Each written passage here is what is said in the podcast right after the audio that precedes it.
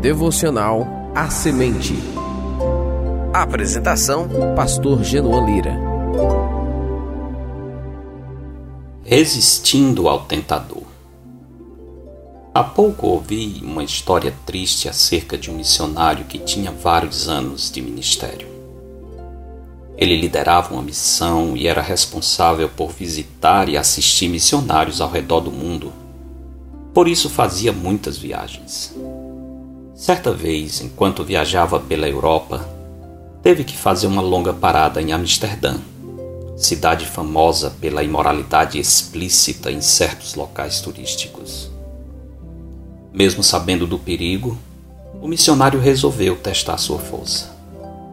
Felizmente não conseguiu resistir e caiu em pecado. Depois de algum tempo, não podendo manter oculto o adultério, confessou a queda moral à esposa e à instituição missionária a qual era filiado.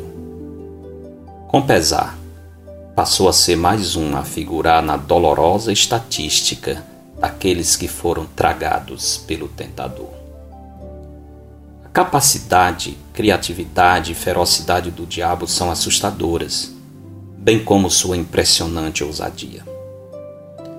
No breve relato de Marcos sobre a tentação de Jesus, o escritor sagrado diz: E logo o Espírito o impeliu para o deserto, onde permaneceu quarenta dias sendo tentado por Satanás. Estava com feras, mas os anjos o serviam. Certamente o exército de seres espirituais do mal pode ser descrito perfeitamente como um bando de feras impiedosas, lideradas pelo arqui-inimigo das nossas almas, a quem o apóstolo Pedro descreve como um leão que ruge, procurando alguém para devorar.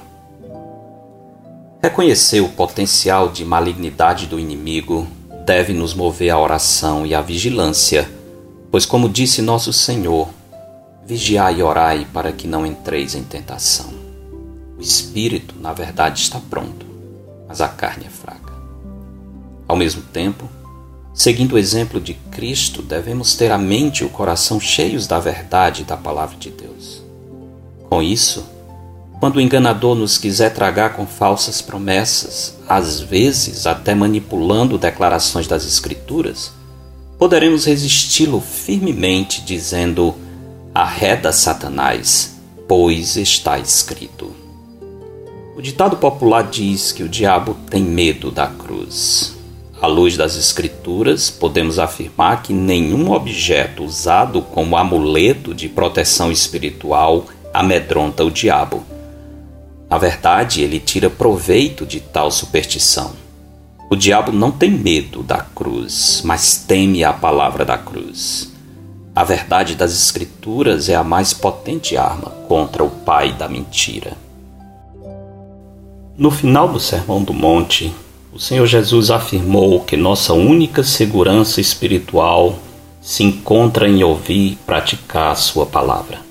Caso contrário, a casa da nossa vida perderá sustentação quando for atingida por provações e tentações.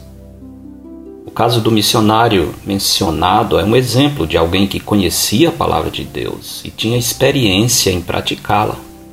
Certamente, no momento da tentação, o Espírito de Deus falou aos ouvidos da sua alma, anunciando o perigo. Infelizmente, foi advertido pela palavra, mas não a pôs em prática. Em um momento, o edifício da sua vida espiritual desabou e como Jesus disse no final do Sermão do Monte, foi grande a sua ruína. Meditemos na palavra, sejamos vigilantes e continuemos pedindo sempre ao Pai que está nos céus que nos livre do mal. Porque dele, por meio dele e para ele são todas as coisas. A ele, pois, a glória eternamente. Amém.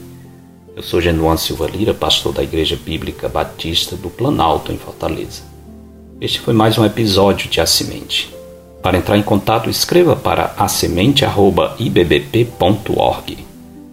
Para estudos e sermões dados na nossa igreja, visite o canal da IBBP no YouTube.